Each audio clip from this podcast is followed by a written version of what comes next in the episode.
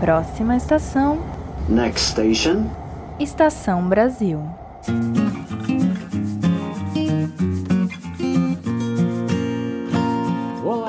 Ouvintes! Vocês desembarcaram no Estação Brasil, o seu podcast de história do Brasil. Meu nome é Ricardo Duve e eu sou apresentador desse podcast. Como vão vocês? Espero que bem, sempre na medida do possível. E no episódio de hoje damos continuidade à nossa série sobre a formação histórica da classe trabalhadora brasileira, ou seja, em vários episódios nós vamos tratar da história dos trabalhadores e trabalhadoras que construíram o nosso país. E nesse episódio mais especificamente vamos falar sobre a mão camponesa que ajudou a construir esse país, né? Camponeses, camponesas que ajudaram a construir a história do Brasil, a construir esse país, a construir nossa sociedade, a nossa economia, a nossa política, enfim, os trabalhadores sempre são a base de tudo, né? Nos processos históricos, né? Ou uma parte muito considerável das formações sociais que vão construindo as coisas ao longo do tempo, né? Então hoje nós vamos falar um pouco sobre o campesinato brasileiro, né? Essa palavra vai ser muito utilizada. E o nosso episódio ele está dividido em três partes. Na nossa primeira parte, né, no primeiro momento desse episódio, nós vamos discutir, afinal de contas, quem são esses trabalhadores. Né? O Brasil ele tem uma formação de um campesinato muito específico, diferente da Europa, diferente da, da Ásia, da África, enfim. A gente vai ver que o Brasil tem uma característica muito particular e na primeira parte do nosso episódio, e algo que a gente vai reiterar muito na nossa série, né? A particularidade da formação de vários sujeitos de vários tipos de trabalhadores no Brasil. Né? Essa, essa formação histórica no Brasil tem algumas características que são propriamente nossas. Na primeira parte do nosso episódio, nós vamos falar da especificidade desses trabalhadores do campo no Brasil. Já na segunda parte do episódio, nós vamos falar um pouquinho mais especificamente da cultura desses trabalhadores. Né? Existem questões culturais muito particulares na formação desses trabalhadores. Muitas vezes é, a gente pode ver isso em coisas desde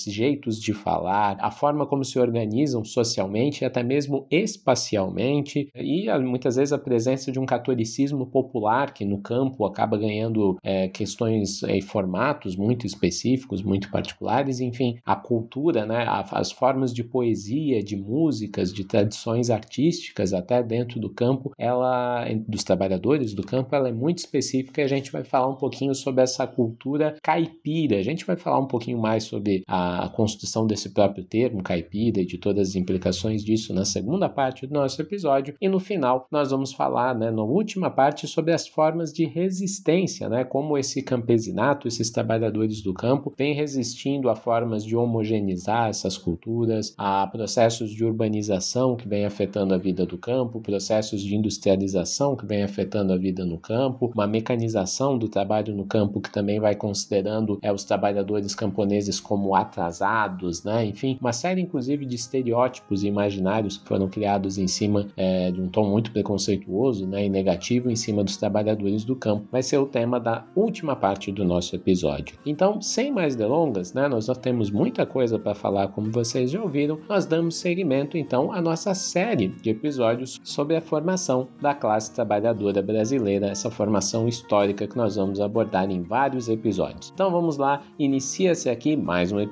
da nossa série e mais um episódio do seu podcast de história do Brasil, o Estação Brasil. Parte 1 Formação Social do Campesinato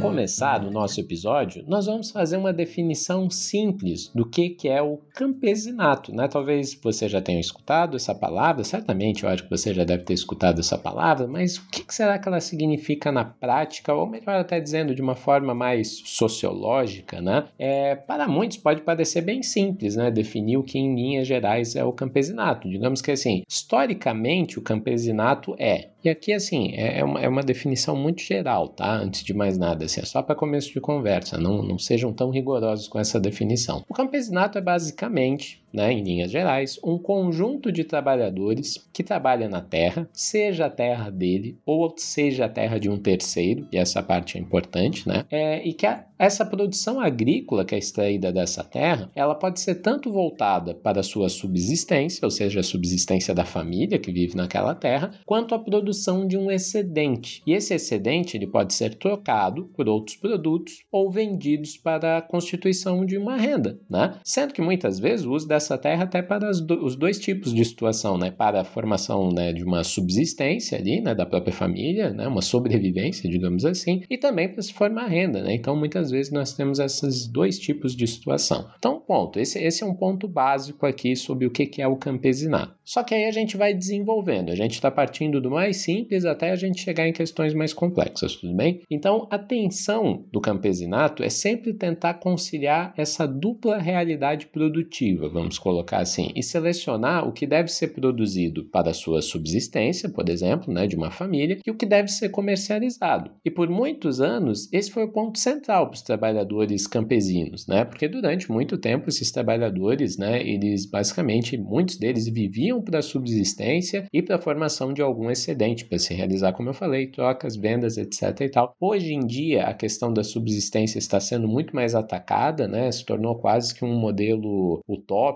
assim, ou, ou não tão, ou melhor, um modelo muito mais raro, assim, essas famílias que vivem para a subsistência, né? Ou exclusivamente para a subsistência. Hoje em dia, cada vez mais o trabalhador agrícola, o trabalhador do campo, né, o campesino, ele acaba sendo pressionado para vender os seus produtos e formar renda para sobreviver dentro desse mundão louco do, do, capitalismo, digamos assim. Mas a gente chega lá ainda também. Então, por exemplo, né, quanto mais pobre, com menos recursos, é, mais a produção da família vai ser voltada para a subsistência, né, o que acaba por afetar a sua formação de renda. E também isso acaba por, por catalisar, digamos assim, um pode, né, nesse caso hipotético que estamos falando, catalisar um processo de empobrecimento. Se essa família vive pela subsistência, não consegue formar renda, é, situações de crise pode gerar um processo de empobrecimento, né? A conta começa a não fechar e isso pode ser muito perigoso, né? Gera insegurança, pode gerar insegurança alimentar e uma série de outros problemas. E se em um exemplo hipotético a terra não for do campesino, por exemplo, e por exemplo está faltando renda para se pagar uma taxa estipulada em um contrato de arrendamento de terra, isso significa que ele pode ser despejado God e perder o seu acesso à terra, afetando assim o cerne do trabalho produtivo do campesino. Logo, a necessidade de ter acesso à terra para cumprir essa dupla função produtiva, a da subsistência ou, né, e, ou digamos assim, né, a produção de excedentes, é tanto uma necessidade quanto, e isso aqui é muito importante para o episódio de hoje, uma demanda histórica do campesinato. Ter o acesso à terra é uma demanda histórica do campesinato. Né? É,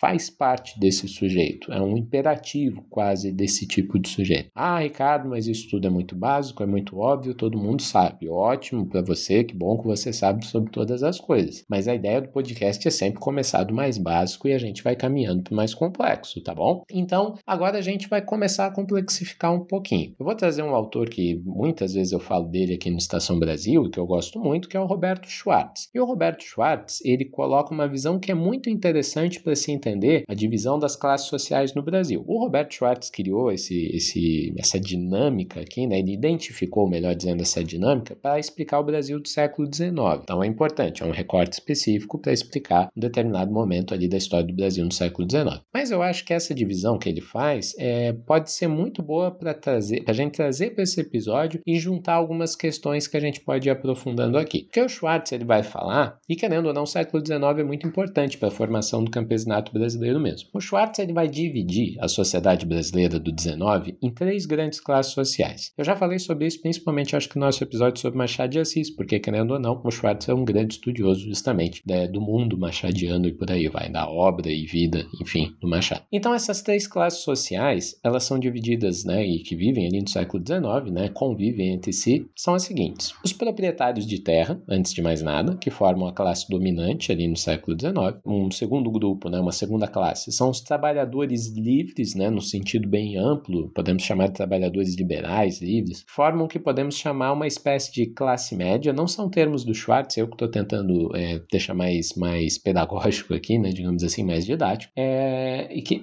esses trabalhadores livres, eles formam uma boa parte da classe média, mas também uma parte das classes populares, e por último, os escravizados que formariam a parte mais explorada das classes populares. Então, esses, essas três classes, esses três grupos são muito importantes, segundo Roberto Schwartz. A dinâmica, principalmente entre eles, é muito importante para entender a sociedade brasileira do 19. E uma das chaves para se entender a relação entre essas classes nesse período é compreender justamente o papel dos trabalhadores livres, e o Schwartz dá muita importância para esse grupo em específico. E aqui a gente pode falar de vários tipos de trabalhadores, né? os advogados, professores, funcionários públicos, comerciantes, todos, né? aqui a gente entendendo os trabalhadores livres que exerciam esse tipo de trabalho, e dentro desse mundo nós podemos inserir os camponeses. Muitas vezes, para evitar cair na condição de escravizados, por exemplo, ou para simplesmente se distinguir socialmente dos escravizados, muitos trabalhadores livres buscavam ficar na rede de proteção de, por exemplo, um abastado proprietário de terras local, né? um, um, um membro, um indivíduo oriundo né? ou pertencente à classe dominante. E aí esses trabalhadores livres prestavam serviço para eles, eram apadrinhados pelo mesmo, deixavam, né, pediam para que o filho fosse batizado por esse padrinho local, né? E uma relação que era uma espécie de troca de favores. O que podemos chamar aqui informalmente, não, não é,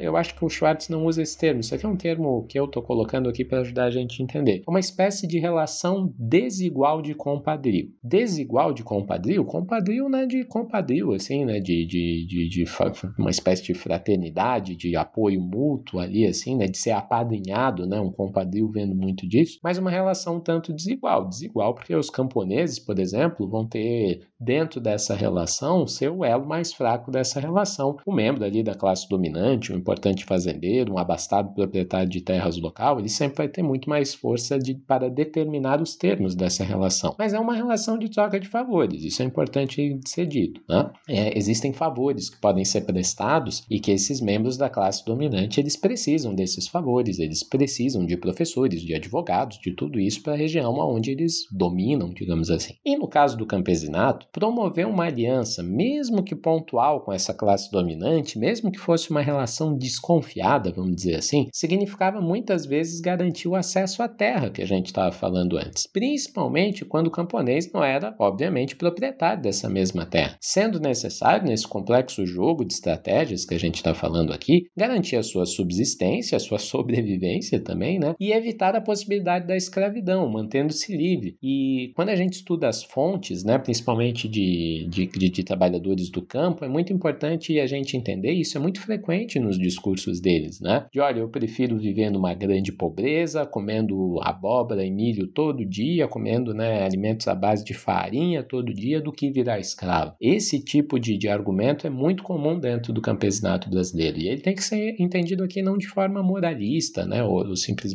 entendendo uma espécie de preconceito do campesinato com, sei lá, descendentes de africanos. Não é precisamente isso, embora isso não, não possa ser excluído, né? Mas a ideia de ser um homem livre mexe, mexia, né? Principalmente no passado, mas até hoje, né? Com, com certo brilho, com certo orgulho do campesinato brasileiro, embora a gente já vai falar que também existiram campesinatos, é, campesinos, melhor dizendo, desculpa, né? É, de descendência africana ou mesmo escravizados, a gente já vai chegar lá. Mas a gente está falando aqui no sentido mais amplo dos trabalhadores livres. Mas seria essa a única forma do campesinato garantir a sua subsistência ou a própria existência? Certamente não, né? Eles não dependiam exclusivamente, digamos, do, dos favores e, e, digamos assim, dessa caridade da classe dominante. Afinal, muitas vezes os campesinos eles vão se levantar contra esse domínio senhorial, entendendo que ele é desigual, entendendo que ele é um domínio antes de mais nada, e criavam alianças entre os próprios grupos de camponeses ou mesmo alianças mais complexas com os próprios escravizados, grupos indígenas, quilombolas e lutavam para conquistar condições mais dignas para sua família e para seu grupo social. Aqui a gente pode falar da cabanagem, da balaiada,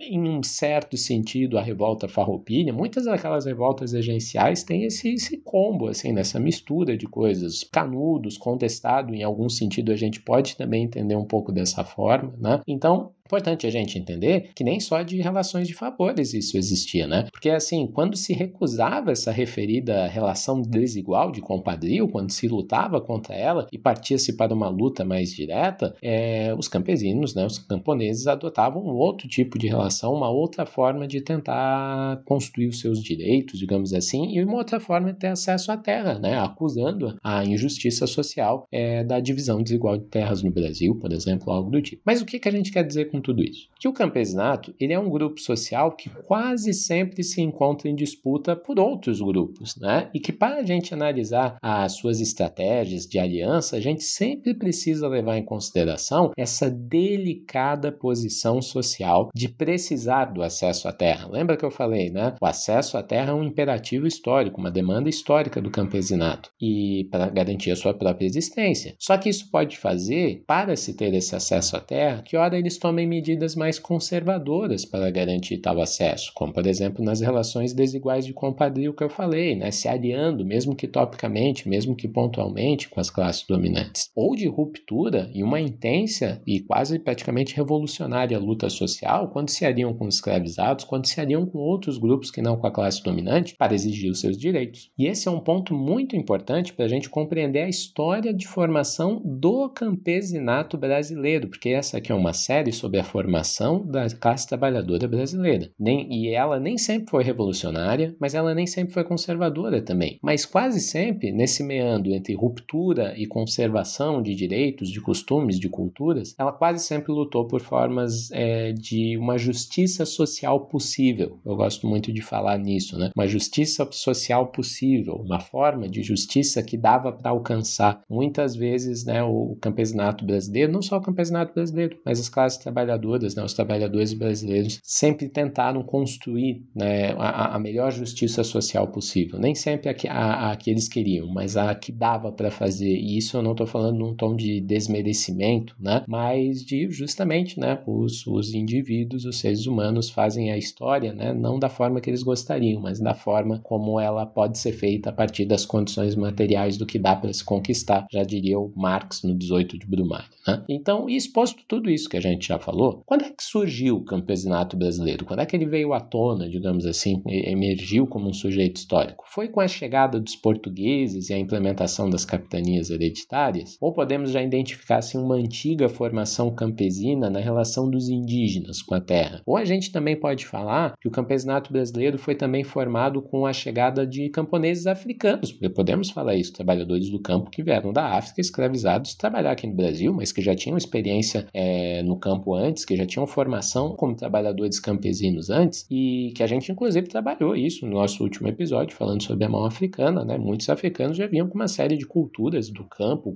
trabalho, é, conheciam as plantas, as comidas, é, tinham toda uma espécie né, de cultura alimentar né, e, e camponesa que já traziam da África. E aqui eles vão criar algo que o Ciro Flamarion Cardoso, um importantíssimo intelectual brasileiro, historiador inclusive, chamou de brecha camponesa, que a gente até já falou no último episódio, mas acho que a gente não usou esse nome, né? A brecha camponesa era aquela brecha é, que os trabalhadores africanos eles tinham a senzala, podiam morar na senzala ou nas suas casas, enfim, eles tinham uma brecha camponesa. O que, que significava isso? Uma parte do território que eles trabalhavam, que eles podiam produzir mandioca, que eles podiam produzir batata, que eles poderiam produzir abóbora, enfim, plantar vários tipos de comidas ali, de alimentos ali e vender, inclusive essa, essa alimentação dentro do território do senhor, né, do seu proprietário, etc e tal, não era um território que era necessariamente deles, embora às vezes, inclusive, era se vendida, né, essa terra para que um escravizado pudesse ter acesso à terra, inclusive é curioso isso, mas muitas vezes era essa brecha camponesa, esse espaço de terra que os escravizados poderiam trabalhar ali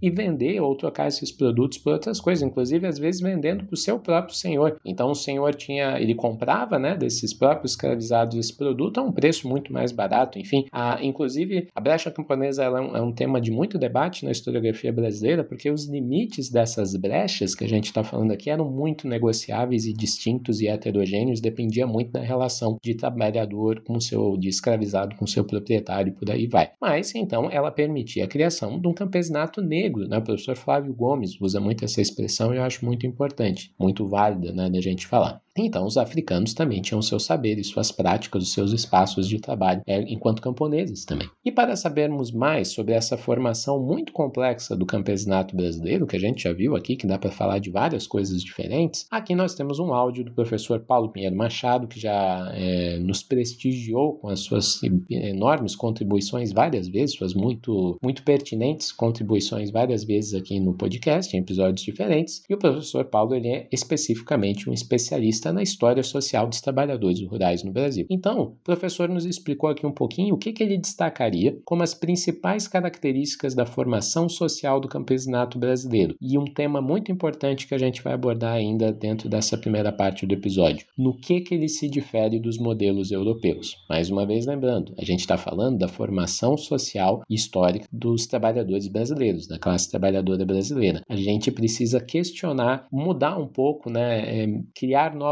medidas para a gente se afastar um pouquinho daqueles modelos de se estudar a formação da classe trabalhadora na Europa para se estudar a formação da classe trabalhadora brasileira, porque são duas coisas totalmente diferentes. Mas então, sem mais delongas, vamos ouvir o professor Paulo falando um pouco sobre a formação social e histórica do campesinato brasileiro.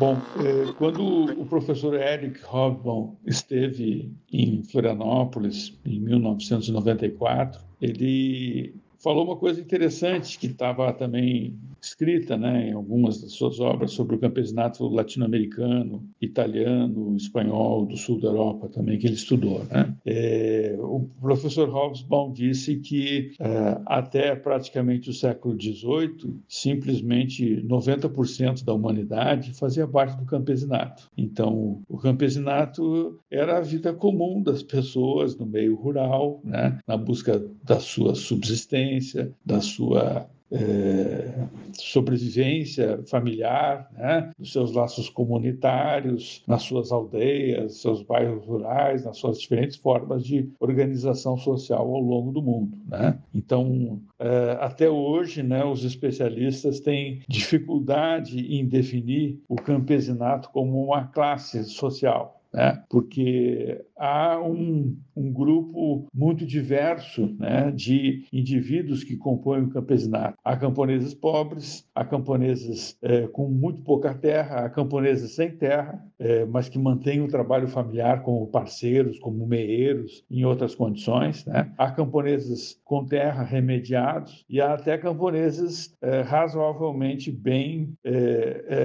apetrechados financeiramente. Né? A gente podia dizer até camponeses ricos. Né? São situações muito é, diferentes né, que a gente encontra nas mais diversas partes do mundo e do próprio Brasil. Né? No caso do povo brasileiro e de sua formação, né, a gente tem a, a, as mesmas vertentes de criação do povo brasileiro, são as vertentes de criação do campesinato. Né? Então, nós temos né, é, um, um, um grande substrato indígena na formação do, do campesinato brasileiro, né? E isso é forte tanto do ponto de vista demográfico como do ponto de vista cultural e ambiental, né? ou seja, da, da cultura de domínio de espécies, é, do conhecimento de práticas agrícolas, né? é, do cultivo de feijões, de batatas, de abóboras, de mandioca, de milho, que todas eram espécies nativas da América que os europeus é, desconheciam, né? então tiveram que aprender,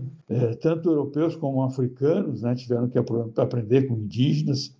Então, a formação do campesinato brasileiro ele é de certa forma um processo cultural muito complexo né, porque implica é, num conhecimento do bioma, num conhecimento é, das espécies animais e vegetais aqui existentes, né, é, é na, na, na, subsistência, na produção, na exploração dessas espécies, que implica, né, implicou num processo de, de comunicação, de é, circularidade cultural né, entre esses diversos entes né, que participaram, né, é, como resultado do processo colonial colonial né, e do processo de formação do povo brasileiro. Né? Então, é, o campesinato brasileiro, mesmo ainda esse campesinato do sul do Brasil, quando tem forte presença imigrante, ele é fortemente influenciado pela influência do substrato indígena pela maneira de manejar o solo, maneira de ocupar os territórios, maneira de escolher os produtos e a forma de, de plantar, que há um conjunto de saberes e de leitura do meio ambiente que são resultados né, de,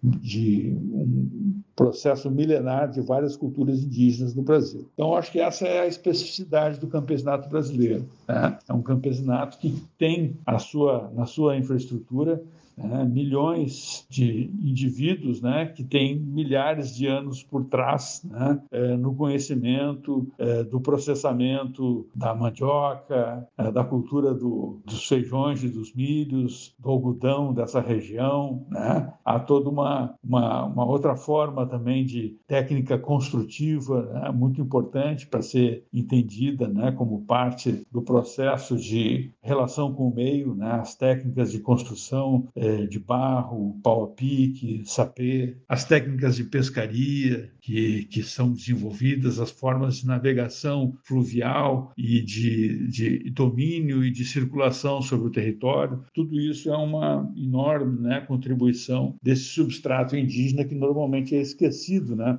quando se fala do, do campesinato brasileiro. Né? Outro ingrediente fundamental né, é a contribuição africana.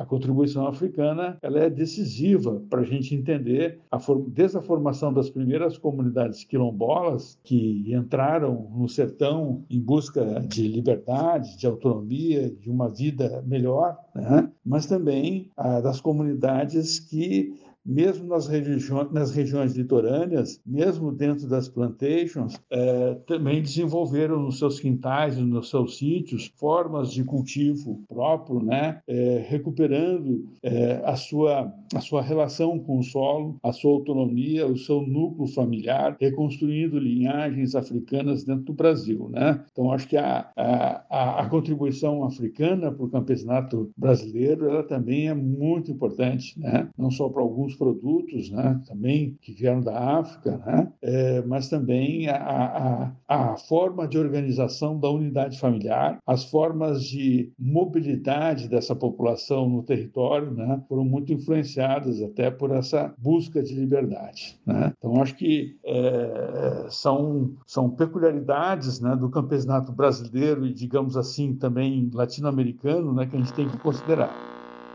Então, depois dessa contribuição muito legal e sempre muito válida do professor Paulo, novamente a ideia aqui é a gente não fazer um denso debate historiográfico sobre as origens do campesinato brasileiro, mas reforçar algo que a gente já vem falando desde o último episódio que eu falei antes, né? A gente está falando aqui dos trabalhadores brasileiros, da formação desse tipo de trabalhador específico. Então, sabe todo aquele debate sobre a formação da classe operária inglesa que a gente conhece quando estuda a Revolução Industrial, lá no oitavo ano do, do ensino ensino fundamental, ou no segundo ano do médio, ou se você está fazendo graduação em História, está lendo Thompson, Hobsbawm, Raymond Williams, enfim, ou mesmo Marx, né, é, Lenin, enfim, nessa né, formação da classe operária, né, tão discutida dentro do marxismo. Todo esse debate é muito legal. Mas na prática, ele diz muito pouco, muitíssimo pouco para falar a verdade sobre a realidade brasileira. Estudar a Revolução Industrial na Inglaterra, na Alemanha, na França, né? enfim, são fenômenos históricos que praticamente não possuem relações um com o outro é, entre o Brasil e a Europa, né? eles são muito diferentes. A formação da classe trabalhadora na Inglaterra tem questões muito particulares daquele país e que jamais podem ser universalizadas. Esse termo é muito importante aqui, né? A Inglaterra não é o mundo, né? O mundo, melhor dizendo, é uma grande sociedade europeia, um grande reflexo da Europa, e os modelos europeus eles servem para o mundo inteiro. Não é assim que se faz ciência nas ciências humanas, né? A gente não aplica modelos universais à Europa, tem um modelo de classe operária específico que deve ser reproduzido no mundo inteiro, é, porque, por exemplo, se, classe, é, se as classes trabalhadoras no Brasil não seguissem o mesmo modelo de desenvolvimento né, da Europa, da construção de uma classe operária, a gente poderia dizer que não existe classe operária no Brasil, que seria um erro erro tremendo, né? Então, não é assim que as coisas funcionam, digamos, nas ciências humanas. Nem os trabalhadores do mundo inteiro são iguais aos trabalhadores europeus, nem a formação do capitalismo no mundo se deu da mesma forma que na Europa. Muito pelo contrário, para falar a verdade, né? Nem mesmo na própria Europa ou dentro dos próprios países europeus esse processo se deu da mesma forma, né? A Itália é um país profundamente desigual, por exemplo, do norte ao sul, o capitalismo não se formou da mesma, ou melhor, os impactos da formação de um capitalismo na Itália não são semelhantes. A própria Inglaterra, a região de Londres é muito diferente da região norte, por exemplo, né? Ou de Cornwall, enfim, né? outras regiões ali é, mais distantes na, na, na, Inglaterra. E o campesinato no Brasil, na Índia, na Alemanha, enfim,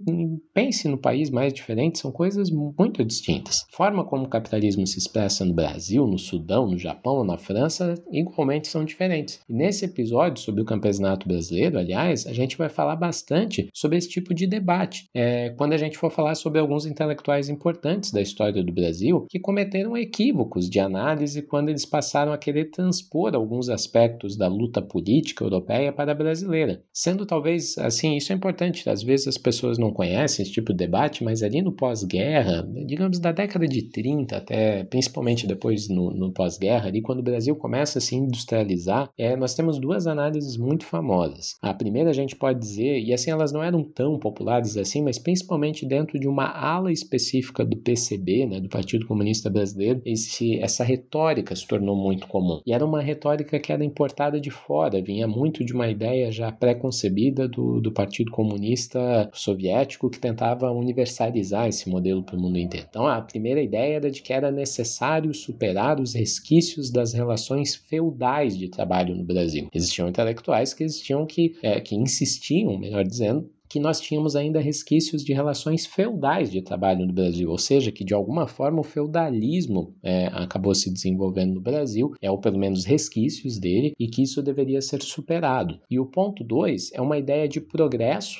rumo ao socialismo, na qual se defendia que, para se realizar uma revolução burguesa aos moldes das revoluções francesas, por exemplo, no Brasil, ou dos Estados Unidos, no Brasil, a burguesia industrial poderia ser uma aliada dos trabalhadores, pois isso geraria a superação das referidas relações feudais e atrasadas de trabalho que existiam no campo, principalmente, para relações agora capitalistas, mais modernas de trabalho, né, nas cidades principalmente, e que isso levaria à formação de uma classe operária que, ao ser explorada pela formação da mais-valia, tomaria conhecimento da sua condição de classe trabalhadora, ou seja, como parte explorada em um sistema capitalista e alienada do produto do seu próprio trabalho, e assim, ao despertar para sua consciência de classe enquanto alienada, enquanto explorada, essa classe iria se organizar em luta, iria se organizar para lutar em prol de si e da revolução socialista. Né? Então, uma visão muito esquemática, uma leitura muito dogmática e esquemática do, inclusive do manifesto comunista, né,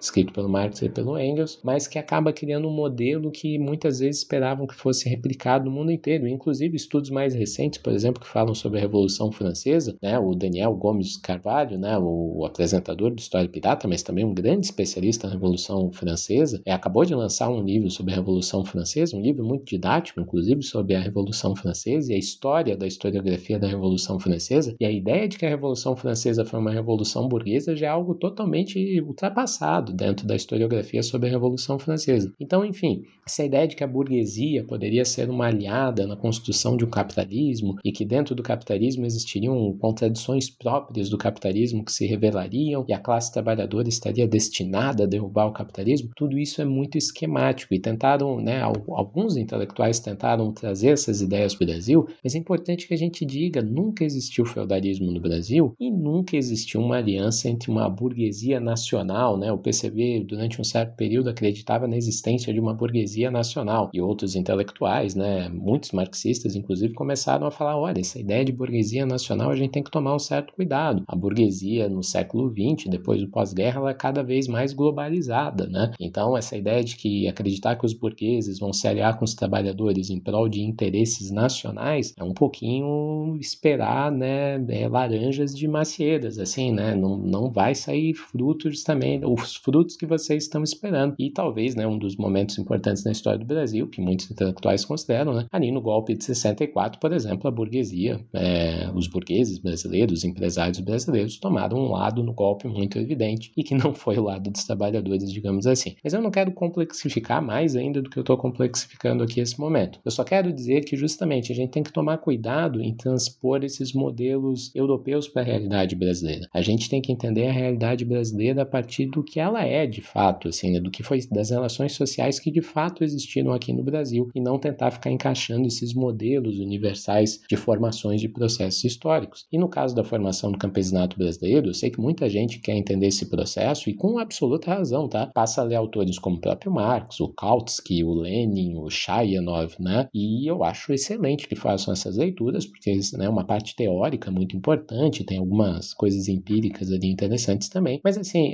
esses, essas pessoas, eles nunca viveram em uma sociedade escravocrata. A servidão que existiu na Rússia, por exemplo, alguns desses autores são russos, né? É, era uma relação de trabalho muito específica. Eles jamais conheceram de perto as tradições, costumes, práticas e saberes indígenas que existiam no Brasil. Eles nunca sentaram numa roda de música caipira. Eles não, não eles nunca souberam né, o que é o campesinato negro, a brecha camponesa. Nunca viram né, o sertão nordestino ali. Nunca viram um quilombo na vida, né? Então quando a gente fala né, no campesino, usualmente esses autores eles têm como pano de fundo sociedades, quando eles falam né, do campesino, perdão, usualmente eles têm como pano de fundo essas sociedades europeias, né, em que várias partes dos territórios dessa sociedade de fato viveram relações feudais de trabalho no passado, mas não é a realidade brasileira. E no nosso caso, nunca existiu, né, como eu falei, feudalismo no Brasil, e o nosso campesinato ele sempre foi muito heterogêneo socialmente. Né, o desenvolvimento das relações capitalistas, inclusive no Brasil, é, não se deu para superar relações feudais de produção ou trabalho, seja lá o que for. Na prática, o capitalismo se desenvolveu no Brasil de forma conjunta, inclusive com a escravidão, o que só aparece uma contradição nos olhos de modelos europeus ou muito liberais se pensar economia, política e sociedade. Capitalismo e escravidão durante o século XIX quase inteiro conviveram muito bem obrigado no Brasil. Afinal, a história do Brasil demonstra bem que para a gente entender a formação desse campesinato, nós precisamos esquecer um pouco esses modelos europeus que eu falei e focar nas relações sociais que de fato existiram e não em modelos pré-concebidos. E as relações que aqui existiram formaram essas diferentes culturas de trabalhadores no campo: a dos tropeiros, caboclos e indígenas no sul, a do caipira nas regiões com influência dos bandeirantes que saíram de São Paulo, aí a gente pode falar de São Paulo, Mato Grosso, Goiás, Minas, Paraná, a do campesinato negro que eu falei, fruto das brechas camponesas, a gente pode citar também um campesinato quilombola, muito importante né, na formação histórica de quilombos, as diversas culturas sertanejas no sertão nordestino nordestino, um campesinato com forte tradição indígena na região norte, constantemente, inclusive, ameaçado pelo agronegócio, madeireiros, garimpeiros, mineradores. E cabe finalizar aqui com a formação de um campesinato, hoje em dia, muito empobrecido e heterogêneo, que na sua formação social, né, e que se for, vem se formando às margens desses grandes latifúndios nas regiões voltadas para a agroexportação, com uma parte considerável ali no centro-oeste, Tocantins e Pará. Então, essa primeira parte desse episódio, que sei que foi um pouquinho mais longa, mas é para a gente entender esses pontos fundamentais. O campesinato brasileiro, ele é o que ele é, não o que a gente acha que ele deveria ser, é, não o que a gente gostaria que ele fosse, de certa forma, a gente tem que entender é, de fato as relações sociais que existem e como o campesinato brasileiro foi se formando com as condições materiais possíveis daqui, que não eram as condições materiais europeias, dos Estados Unidos, da China, da Índia, de nenhum lugar. São as condições sociais e materiais sociais, especificamente no Brasil. E essas condições sociais também formaram culturas particulares para esses caipiras, para esses sertanejos, para esses caboclos, para esses campesinos, e é o tema do nosso próximo bloco.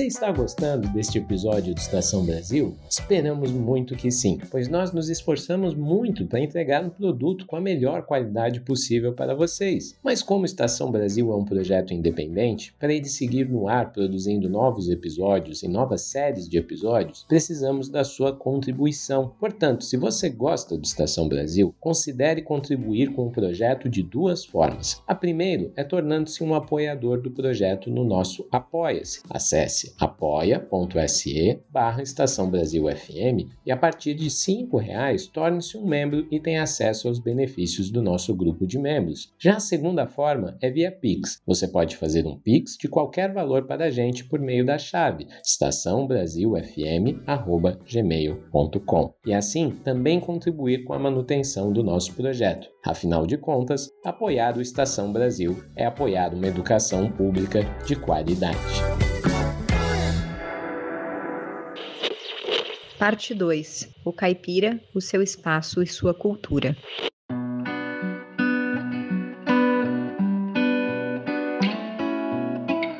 Neste bloco a gente tem um convidado muito especial, né? E aqui eu tô falando um tom um pouco de brincadeira, um pouco irônico, né? Mas o nosso convidado muito especial nesse bloco é o professor Antônio Cândido. No sentido que, claro, infelizmente já perdemos, né, o professor Antônio Cândido, mas aqui eu vou pegar alguns trechos de um vídeo que nós temos no YouTube, que foi produzido originalmente pela TV Cultura, de uma entrevista com o professor Antônio Cândido é, a respeito da, do caipira e da cultura caipira. Né? O professor Antônio Cândido, em 1964, ele lançou um livro que se chama Parceiros do Rio Bonito, que é um livro espetacular, um livro majestoso, assim, ele, ele tem lá suas críticas, justamente por ser um livro né, da, da década de 60, tem alguns trejeitos, vocabulários, até alguns modelos analíticos muito precisos ali, ali talvez um pouco deterministas para os olhares de hoje em dia, né, em relação à análise que o Cândido fez ali da cultura caipira e dos caipiras de, da, da grande paulistânia, que inclusive ele chama, né, que é muito mais do que São Paulo. É, então, o Antônio Cândido ele tem uma definição, que inclusive a gente já vai ouvir ele falar agora, do que, que é esse caipira, mas para um ouvinte né, não tão familiarizado com esses debates, algumas coisas importantes. Né? É, o Cândido lança esse livro, Os Parceiros do Rio Bonito, né, que é a tese de doutorado dele, e o Antônio Cândido ele vai se tratar a estudar o caipira e a formação social do caipira, da cultura caipira naquela região, né? principalmente São Paulo, mas aí, como eu falei, ele entende, ele entende que essa cultura se espalha para muitos outros locais, Mato Grosso, Minas, Goiás, enfim, né? Paraná também. E o Antônio Cândido, ele não trata, obviamente, a ideia de caipira no seu tom pejorativo, ele inclusive salienta isso, né, em vários momentos da fala dele, do livro, enfim, das falas que ele vem fazendo ao longo do tempo, mas o caipira como até um sentido de autodefinição, né, muitos, muitas, muitos trabalhadores do campo, muitos campesinos ali da região interiorana de São Paulo gostam, inclusive, se auto-intitulam caipira, ó, nossa cultura é caipira mesmo, e o Antônio Cândido, ele vai entender as condições materiais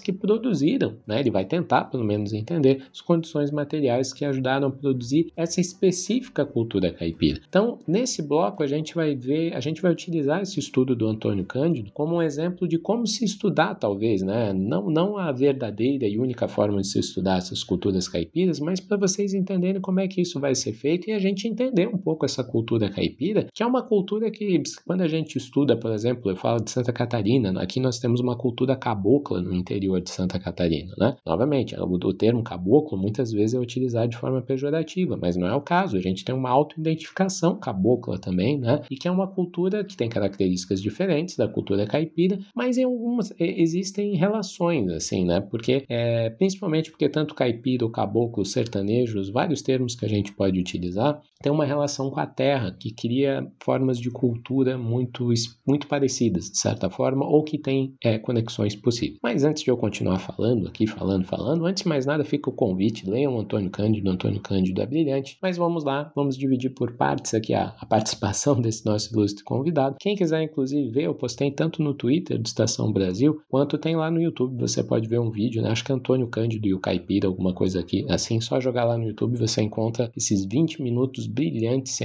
irretocáveis do Antônio Cândido falando sobre a cultura caipira. Mas então vamos começar. Como a cultura, né? O que antes de mais nada é o caipira do Antônio Cândido? Aqui o professor vai nos dar a sua própria definição para o termo e para esse sujeito histórico. Se nós tomarmos um padrão um pouco abstrato, não que corresponda exatamente à realidade, mas é um modelo que serve para medir a realidade, uh, o caipira é, teoricamente, do ponto de vista racial, mistura de branco com índio. É a mistura de branco com índio que deu mameluco. Mas o mais importante não é isso. O mais importante são as características culturais deste tipo humano que mestiçado. Esse tipo, culturalmente, é um tipo caracterizado por um traço muito interessante, que é a fusão da cultura portuguesa com as culturas indígenas locais. O caipira é muito mais português do que se pensa. Houve um tempo, talvez por um nativismo brasileiro, que tendia-se a acentuar muitas componentes indígenas do, por exemplo, o famoso R retroflexo, que é típico da área caipira. É o R, é arto, né? né? armoço.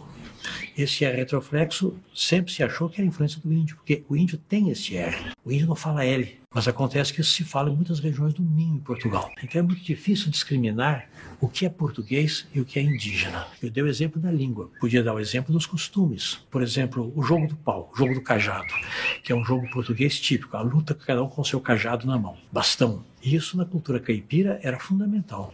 É uma coisa puramente portuguesa. E parecia um pouco com o uso do tacape e dos bastões de combate dos indígenas. Então é muito difícil, às vezes, dizer o que vem do português e o que vem do indígena. E é provável que sobrenadaram na cultura caipira os elementos que eram dos dois lados, porque assim a coisa se fundiu.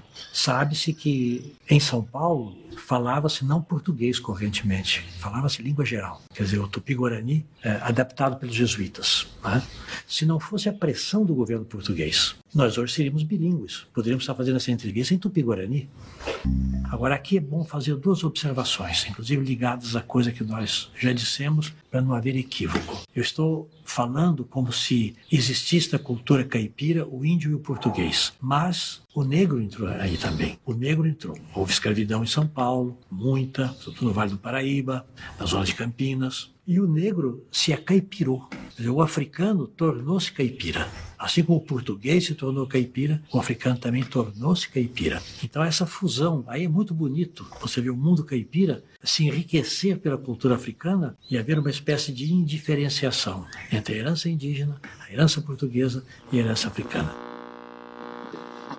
Então, como a gente pode ver, né, o Antônio Cândido salienta aspectos que a gente mais ou menos já salientou. Né? O caipira tem essa descendência portuguesa, é, ali na região de São Paulo, mas também tem essa descendência não só europeia, mas indígena, muito misturada, como a gente vai vendo ali, e também essa influência africana. Né? Então, é, é, um sujeito tipicamente brasileiro, né? Com essas três interrelações, assim, né? Que acaba se tornando, inclusive, muito difícil entender o que, é propriamente africano, o que, é propriamente indígena, o que, que é propriamente europeu, porque essas tradições essas culturas elas vão se fundindo e criando uma síntese própria. A gente pode dizer assim, que é esse, esse, esses, esses estilos próprios do campesinato brasileiro. Mas o Antônio Cândido também tem uma teoria, uma hipótese sobre o porquê que essa cultura caipira ela permaneceu durante tanto tempo e de certa forma ela ainda permanece. Quais seriam é, o que faria, quais são as condições materiais que fizeram com que essa cultura caipira prevalecesse ao longo dos anos?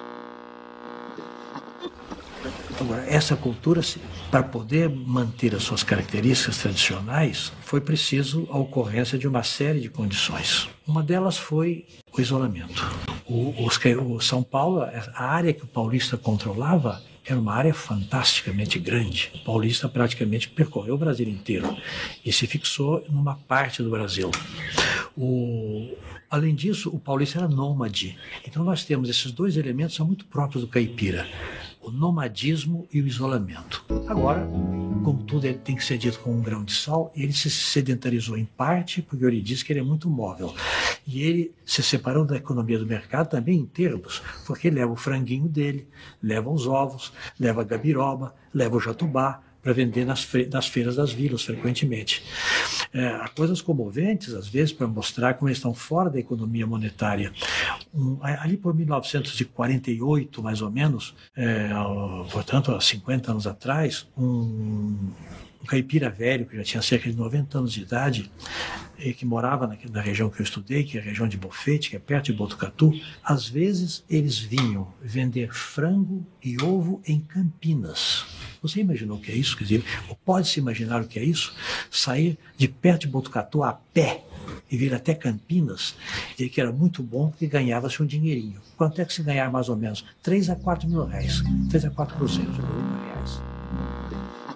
Então, como a gente pode ver, e essa parte é muito interessante do Cândido, Cândido vai falando justamente né, dessas divisões, assim, é, esse processo, digamos, de povoamento do interior do Brasil, e que muitas vezes eram é, regiões afastadas ou isoladas, ele usa muito esse termo isolado, e aqui entra uma das críticas que pessoas já fizeram esse tipo de análise do Cândido, essas culturas não são tão isoladas como às vezes o, o Cândido faz parecer ser, embora em outros momentos ele fala muito claramente que não, existia um dinamismo muito grande, grande, né? Ele fala de gente vindo do interior de São Paulo e quase caminhando 200 quilômetros para ir até Campinas, né? Vender produtos na vila de Campinas, vender ovos na, na, na vila de Campinas, né? No período colonial, imperial, enfim. É, ele, ele fala, né? Dessas dinâmicas, dessas produções, né? É, que eram feitas no campo e levadas para as grandes cidades, essa conexão entre campo e cidade, campo e o mundo urbano. Mas o, o Antônio Cândido, ele, ele constrói uma ideia de que essas culturas conseguiram prevalecer tanto por estarem mais isoladas dos centros urbanos e não sofrerem tanto a influência de outras possíveis culturas, né? Então esse isolamento fez com que essas culturas caipiras conseguissem se manter de certa forma mais homogêneas, é, mais solidificadas, mais integrais, digamos assim, né? Mais íntegras, acho que é um termo melhor. Então esse ponto é importante. O isolamento teria privilegiado isso, né? Mas mais do que isso, nesse processo então de povoamento, que é importante a gente dizer, durante muita parte o campo no Brasil, o sertão brasileiro, ele precisou ser desbravado, não é à toa que Antônio Cândido fala de uma relação muito grande da formação da cultura caipira com dos bandeirantes, né? O Antônio Cândido fala que o caipira é um pouquinho um bandeirante que se assentou, né? Que largou mão das bandeiras e que começou a povoar, criar terra, enfim, né? É, e o e Antônio Cândido, inclusive, fala, né, do histórico de violência dos bandeirantes, né? O Antônio Cândido não tem uma visão idílica, né, dos bandeirantes, mas entendendo também eles como sujeitos que utilizaram muitas vezes da violência para abrir essa mata, né, enfim, né, para conseguir conquistar a terra mesmo também, né, e poder de certa forma. Mas então aí a gente chega num ponto muito importante para a análise do Antônio Cândido sobre os parceiros do Rio Bonito, né, sobre os caipiras ali das regiões onde ele está estudando, que justamente esse povoamento fragmentado, né, o, o interior brasileiro era muito, muito pouco povoado, muito pouco isolado, as pessoas viviam de formas distantes umas das outras, de forma dispersa no interior, do, é, interior brasileiro, mas isso vai criar uma organização socioespacial que é muito importante para a formação da cultura caipira, que é a ideia de bairros, e não bairro como a gente está acostumado a falar do perímetro urbano, não se confundam aqui. O Antônio Cândido ele vai explicar aqui para a gente o que, que ele entende por essa formação de bairro, por que, que essa formação foi tão importante para a construção de culturas caipiras. Essa parte é especificamente muito bonita do Antônio Cândido e muito rica, eu acho, para a gente entender essa cultura caipira. Então, com vocês mais uma vez, o magistral professor Antônio Cândido. Uma, uma população móvel dessa maneira é, e pouco numerosa, porque o Brasil era povoado muito escassamente, né, é, gera uma, uma, um tipo de, de assentamento no solo muito disperso. Eu, eu procurei estudar o caipira, eu creio que eu, a minha conclusão, que depois foi aceita por muitos estudiosos, é que a unidade básica da cultura caipira não é nem a vila, nem a casa, nem a casa, nem a família, é o bairro. O bairro é aquela porção de território povoada de maneira muito espalhada, em que as pessoas não têm contato imediato, mas na qual todos se sentem como pertencendo a uma mesma comunidade. A pessoa pode passar seis, sete meses sem ver o seu vizinho, mas na hora de fazer uma festa de São João, ele faz com um certo número de vizinhos. Caipira, isolado dos centros urbanos, sem nenhum contato, ele periodicamente se encontra em função das necessidades comunitárias do bairro. Por exemplo, fazer uma casa, ele não pode fazer sozinho, então ele faz um mutirão. Quem ele chama para o mutirão? Aqueles que pertencem ao mesmo bairro. Ele tem que fazer um roçado. Ele sozinho, ele, o filho dele, não conseguem fazer o roçado. Quem ele chama? Os membros do bairro. O cururu é uma dessas atividades tipicamente caipiras que preservam a coesão do grupo. Quando é que o cururu é feito? Para pagar uma promessa, geralmente. Eu planto uma roça de milho. Eu então digo ao santo, é minha devoção. Santo Antônio, por exemplo. Se o milho granar direito, se eu não perder esse milho, eu faço um cururu para Santo Antônio. Então eu colho o milho, o milho está bom, eu faço o cururu para Santo Antônio. Quem eu convido? Os membros do bairro. O bairro se reúne na minha casa. Eu então dou quentão, dou café, dou pão. Sou capaz até de dar pão, que é uma coisa fantástica para o caipira, um certo momento ele come pão. Tanto ele é um fator de coesão grupal, que quando o caipira passou a se sentir, já no nosso tempo, não mais um membro de um bairro só, mas também um brasileiro, a história do Brasil foi assimilada às escrituras sagradas. E eles passaram então a cantar também a história do Brasil. Então aqui a gente pode ver como o Cândido, ao falar dessa formação do bairro, né, para o caipira, ele vai falando, né, que de forma isolada, muitas vezes sozinho eles não conseguiam construir muita coisa, né? Então era necessário chamar aquele vizinho mais distante, né, para fazer um roçado, para fazer uma festa, para construir uma, uma casa, um puxadinho, né, para fazer algum tipo de obra, né? E muitas vezes essas festas reuniam essas pessoas. Muitas vezes quando se matava um animal grande como um porco, por exemplo exemplo, ou mais de um porco, né? Se matavam porcos, é, uma família sozinha não ia comer todo um porco, né? Então muitas vezes se chamava, né, a, a população local, assim, como uma forma de cordialidade, uma cordialidade típica do campo, né? De você chamava os seus vizinhos para assar justamente aquele porco, se pegava, né, certas partes, mas se usava o porco como um todo, né? Não se desperdiçava justamente comida, né? Era considerado justamente uma desfeita, né? Até a própria ideia de desfeita é muito muito caipira, né? Faz parte da cultura sertaneja, da cultura caipira. Você não vai na casa dos outros e não come toda a comida que te oferecem, por exemplo, né? Isso é uma desfeita, porque comida, né, o produto do trabalho do campo, do camponês, é algo muito importante para esse tipo de cultura, né? Então, inclusive, antes da, da, da chegada das geladeiras no campo, essa ideia de que você não podia congelar, por exemplo, a carne de um porco que você matou, de um boi que você matou, enfim, né, qualquer tipo de carne de um animal de maior porte. Por isso que as festas também eram muito importantes, né? Uma parte dessa carne era reservada para, enfim, para a construção de um excedente, para se vender, ainda mais né, se a fazenda vivia da venda é, da carne ou da própria subsistência, né, se matava os animais para comer. Mas, enfim, como você não podia refrigerar né, esses animais, então essa cultura do bairro, das pessoas que moram de uma forma mais ou menos distante, mas elas têm essa relação de compadrio, de cordialidade, né, enfim, é, de, de costumes em comum, para utilizar uma expressão né, que o Thompson utiliza, né, uma expressão são muito felizes do Thompson. E é curioso porque quando a gente for falar no nosso último bloco sobre as resistências né, no campo, essa, existem alguns tipos de resistências justamente caipiras na, na, na, formação desse tipo de cultura, né? Porque o desenvolvimento do capitalismo, o desenvolvimento, por exemplo, de processos de urbanização vai meio que matando essa cultura de bairro, né? Com a chegada de geladeiras, você já não mata mais um porco e chama todo mundo para comer, você mata o porco, aquilo que sua família não comeu, você congela, né? Então, existem algumas coisas com a chegada né, da eletricidade, com a chegada da urbanização, da industrialização, que vai mudando um pouco nessa né, cultura caipira e principalmente né, muitos é,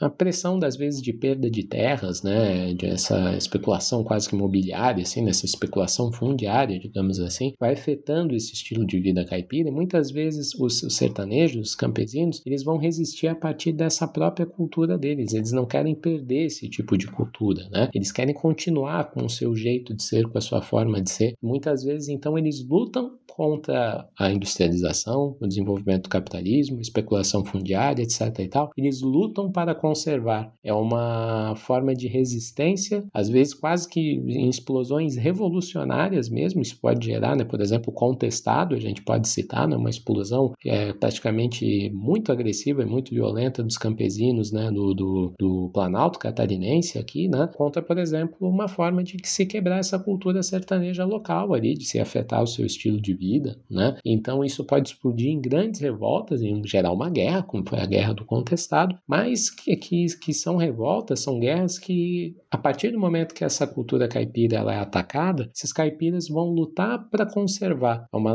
uma cultura que ela pode ser revolucionária, mas para o permanecimento dessas tradições, o que parece um paradoxo, um oxímodo, né? É, que as, as coisas mudem para elas se manterem como elas estão, né? Como nós é, caipiras, como nós sertanejos, como nós campesinos queremos que elas fiquem. Né? É muito interessante essa luta pela permanência de um estilo de vida, de um modo de vida, de uma forma de cultura é, campesina né, no caso. E aqui para a gente finalizar, uma outra parte, essa parte é muito bonita, né? Não é à toa, Antônio Cândido é um grande estudioso de literatura, né? Ele tem toda essa parte muito erudita e muito bonita das suas falas, e ele quase poética, né? E ele vai falar um pouquinho sobre a importância do catolicismo popular, que é mais do que catolicismo, é um sincretismo, né? Popular, assim, um sincretismo religioso, uma mistura, né, de culturas, e que vai ser muito importante para a formação das culturas caipiras, né? Ou de uma cultura caipira caipira ou de culturas campesinas no interior do Brasil. Então vamos ouvir aqui o Cândido falando um pouquinho dessas reinterpretações do cristianismo ou do catolicismo dentro da cultura caipira. De um grande cantador de cururu chamado Sebastião Roque, que é de Pereiras. Pereiras, acho que é de Conchas. O Sebastião Roque estava trovando a Bíblia e contando como é que a Virgem Maria casou. Então o pai dela chega e diz: Ó oh, Maria, você já está ficando mocinha. Está no tempo de casar, constituir sua família, né? Mas Maria era muito pura. Ela já sentia uma vocação qualquer. Então ela não queria, queria se conservar pura para, certo, pensando, já antevendo o Espírito Santo. Ah, os versos em que ele diz é admirável. Ele fala: Maria era um cravo lindo. Maria era um encanto encarnado, mas a esta voz de casamento, Maria sartou de lado.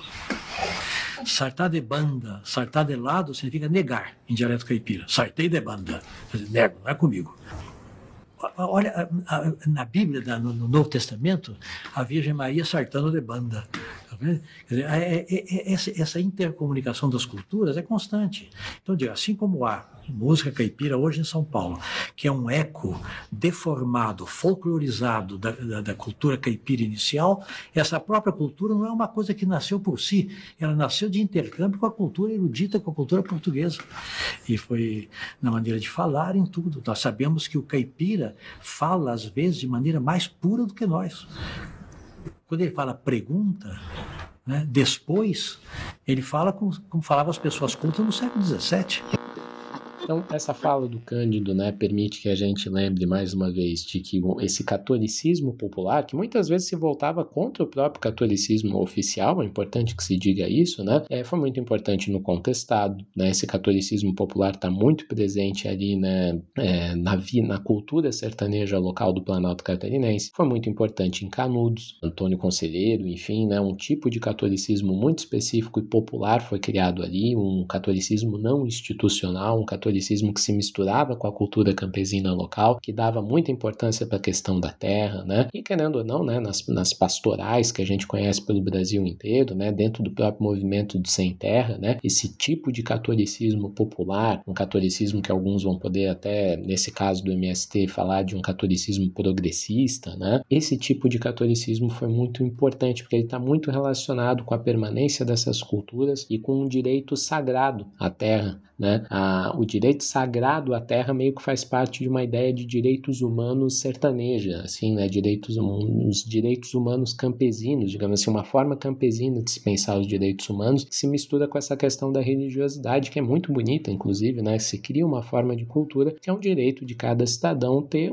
né, o seu mínimo de chão para poder plantar. Isso não é um direito que vem só dos homens, mas é um direito dado pelo Deus católico, no caso, né? Que seja. Então, aqui nessa, nessa parte do bloco, bloco a gente falou um pouco sobre algumas dessas características da cultura campesina e quem quiser saber mais sobre isso, a gente vai deixar inclusive algumas dicas de livros, né, sobre as culturas camponesas lá no nosso Instagram. A gente fala mais para isso como sempre no final do episódio, mas então aqui ficam as contribuições desse gênio que foi o Antônio Cândido. Leiam Parceiros do Rio Bonito. Aqui a gente falou um pouco sobre as culturas campesinas, a gente podia falar muito mais coisa ainda, mas nós vamos rumar para o nosso último bloco, que é justamente vamos falar sobre as resistências que vêm do campo tempo, né, essas resistências à industrialização, à urbanização, ao, ao, ao, capitalismo também, ao desenvolvimento do capitalismo, especulação fundiária, que acabaram que acabam até hoje né, afetando de certa forma o estilo de vida, o modo de vida dessa, desse sujeito tão importante da classe trabalhadora brasileira, que é o camponês, o campesino. Vamos lá para o nosso último bloco. Parte 3 As resistências que vêm do campo.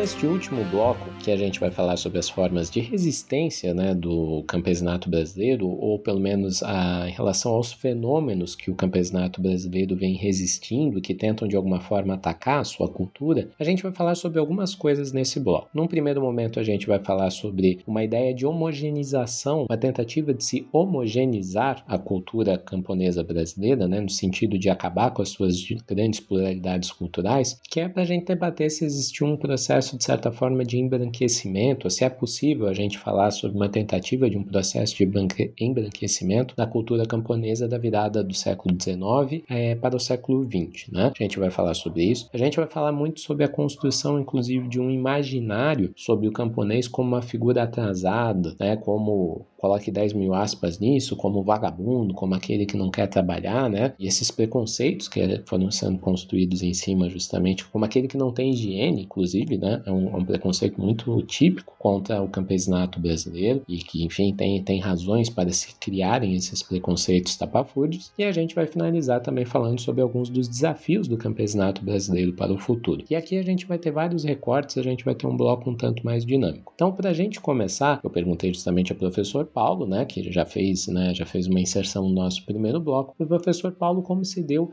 esse esse processo, a gente pode falar num processo de embranquecimento ali na virada do 19 e do 20 e como é que como é que foram essas políticas do Império Brasileiro, justamente, se houve uma espécie de favorecimento e um projeto de transformar o camponês brasileiro, um campesino brasileiro em um camponês branco, né, privilegiando os imigrantes alemães, italianos, espanhóis, polacos enfim. E nós vamos ouvir aqui né, uma explicação muito rica e detalhada do professor Paulo Pinheiro sobre esse processo de embranquecimento, né, sobre, enfim, esse, esse contexto histórico específico ali, se é possível a gente falar que isso existiu e se isso existiu, em que termos se deu.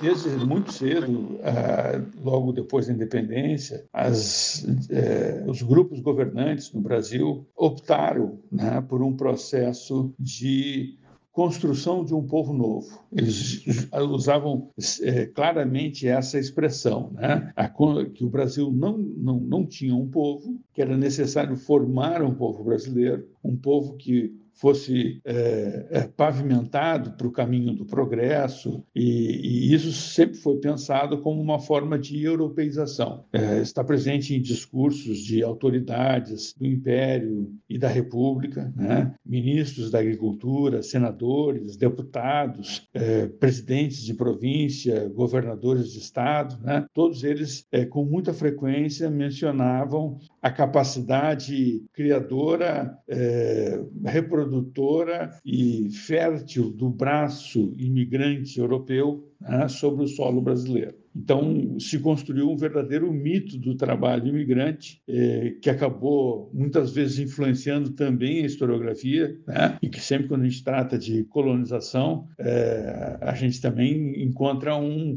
um vício nas fontes. Né? Frequentemente tem eh, uma historiografia que faz apologia à imigração alemã, à imigração italiana, polonesa, japonesa, assim como se fossem simplesmente roteiros épicos né?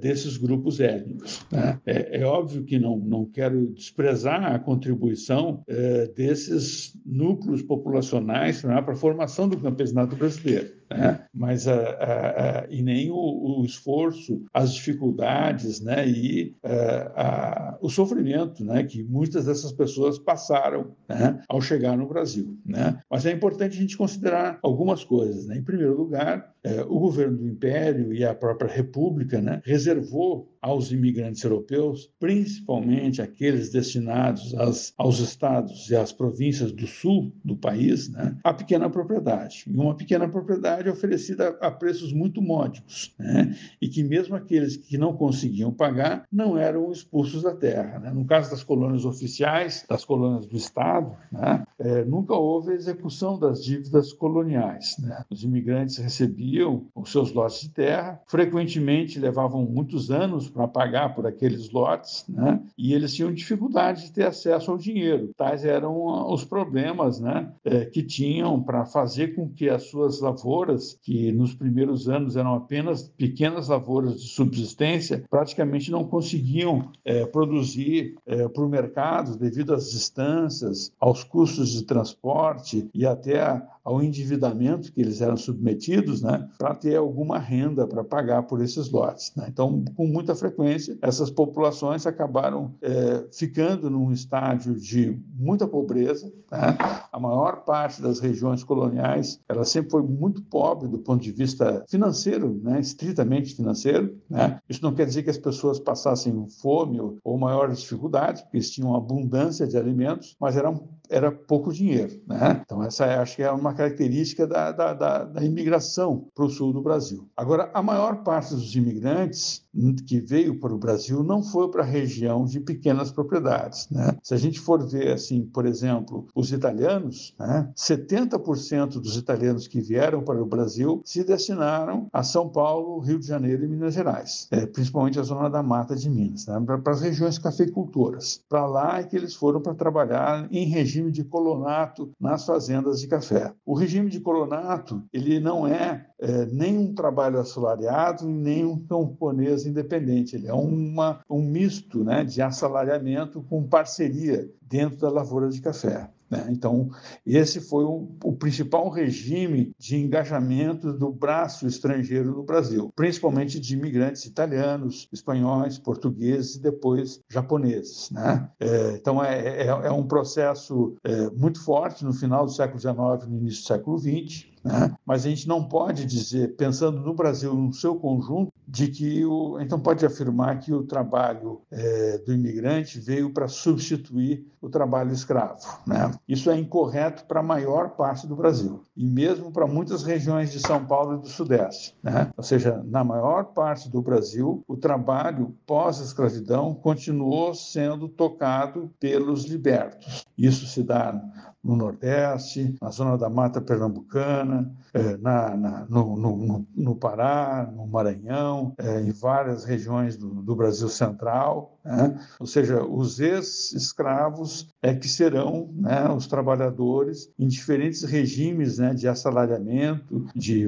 na condição de foreiros, na condição de agregados, de parceiros, e, ou simplesmente de trabalhadores assalariados, né, que vão continuar vivendo né, na Terra. Com muita frequência, a imigração estrangeira acabou por empurrar mais e aviltar mais a condição do trabalho nacional, pela própria competição que ela criava. Né? Isso Estudos mais recentes né, sobre o impacto da imigração é, na força de trabalho no Brasil têm mostrado isso. Né? Ao contrário daquela imagem né, de que a imigração trouxe uma maior militância política, uma maior insurgência e turbulência tu política para a classe trabalhadora do Brasil, é, ao contrário, a imigração ela ajudou a depreciar né, as condições de trabalho que já eram precárias no Brasil. Né? Tal era a forma como que os é, imigrantes se submetiam submetiam a condições de trabalho que os eh, antigos ex-cativos já não se submetiam mais. Né? Então, quando a gente fala nessa formação do, do, do, do trabalho no meio rural, a gente também tem que eh, entender esse contexto da virada do século XIX para o século XX como de um grande mercado de trabalho rural e, ao mesmo tempo, urbano, né? porque as pessoas circulavam muito entre as cidades e o campo naquela época. Né? Então, quando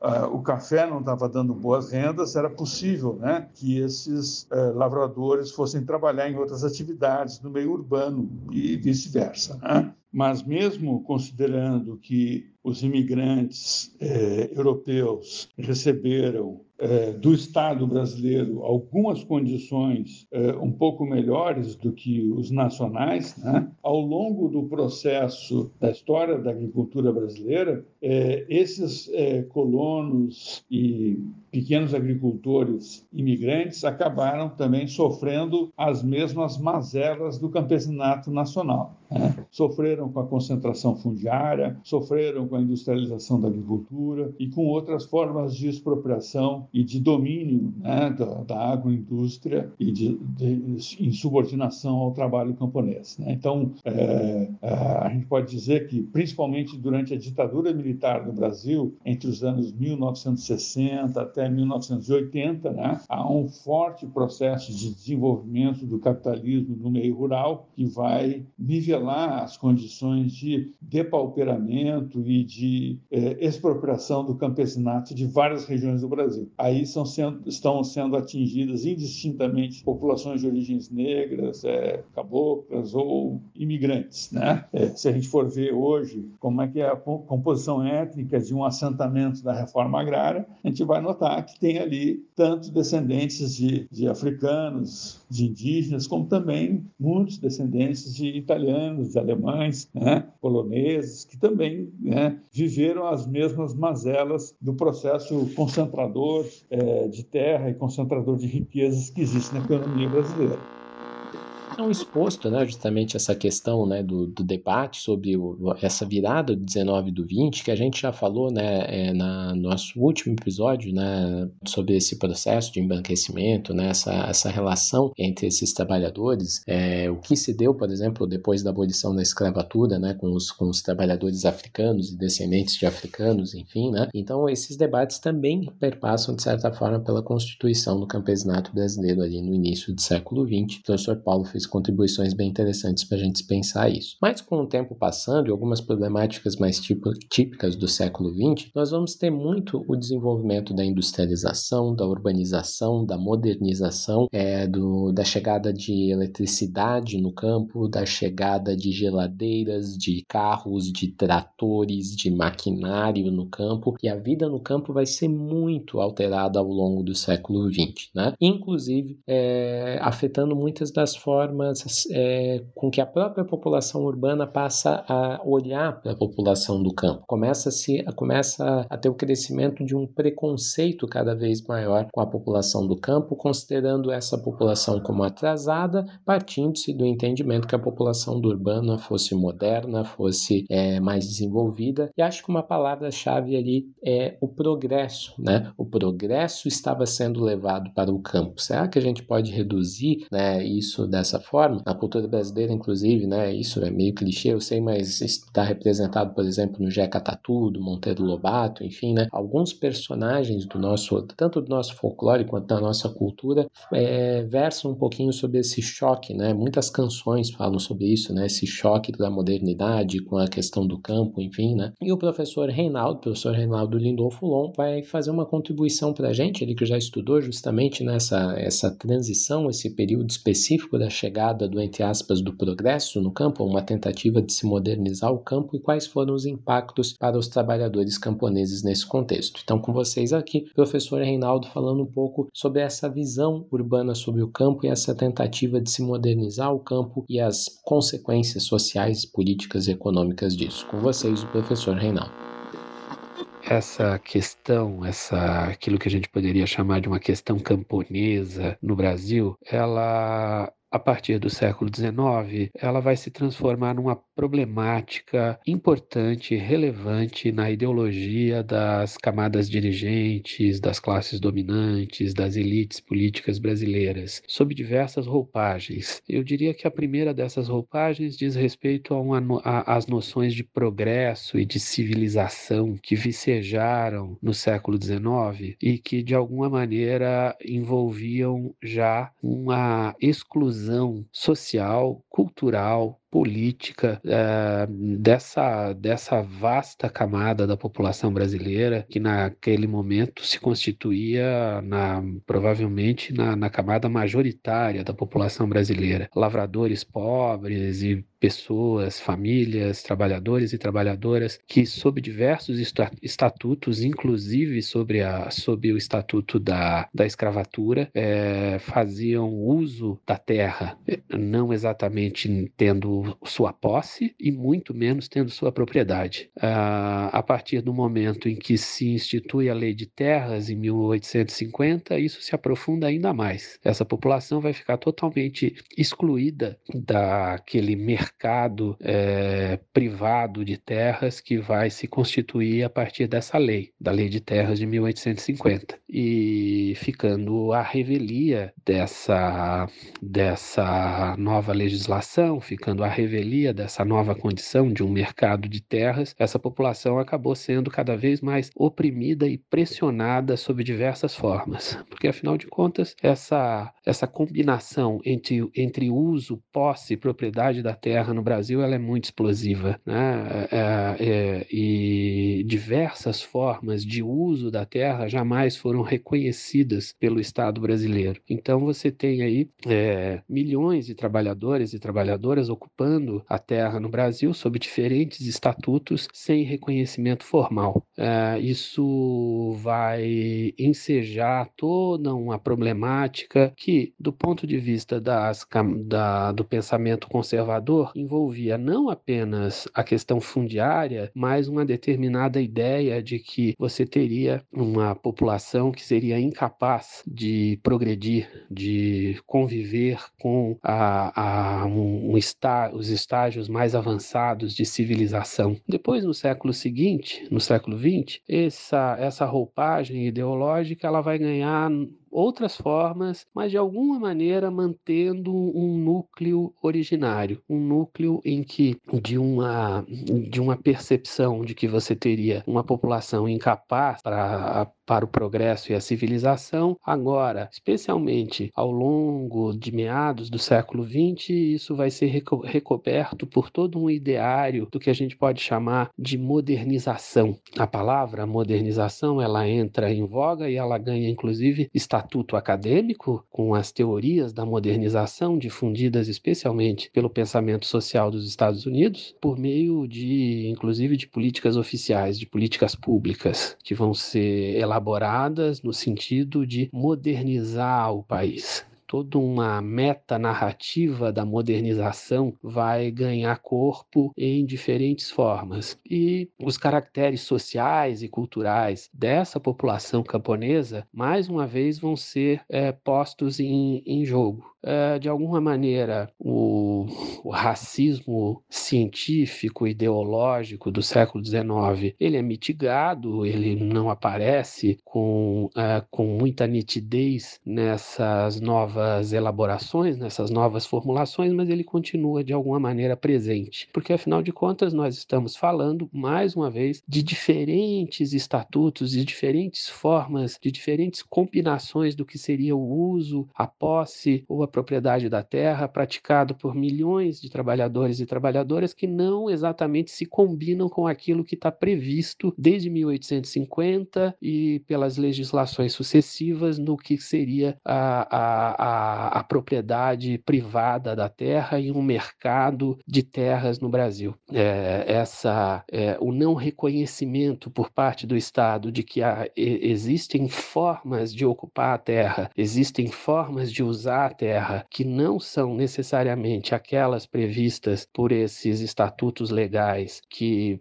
pressupõem a difusão do capitalismo no campo e, o, e a propriedade é, capitalista da terra, é, o não reconhecimento disso implicou em uma série de questões para essa população. Em geral, é, significando a sua exclusão, em geral, significando a sua expulsão, muitas vezes, é, de áreas de, de de terras que eram ocupadas, é, e muitas vezes isso, como nós sabemos, com base na, na violência, né? numa, numa violência que se é, difundia, que se difundiu, que foi praticada em diferentes momentos. Nos anos 30 e 40, a, a experiência da chamada Marcha para o Oeste, quando o governo Vargas incentivou a ocupação da, do interior do país, especialmente da, da região oeste, do é, centro-oeste, do cerrado brasileiro, é, de alguma maneira favorecendo, obviamente, a, a, a, grande propriedade de terra. E, posteriormente, num outro momento, no momento da ditadura militar, isso se aprofunda ainda mais com diferentes formas é, de difusão de um discurso,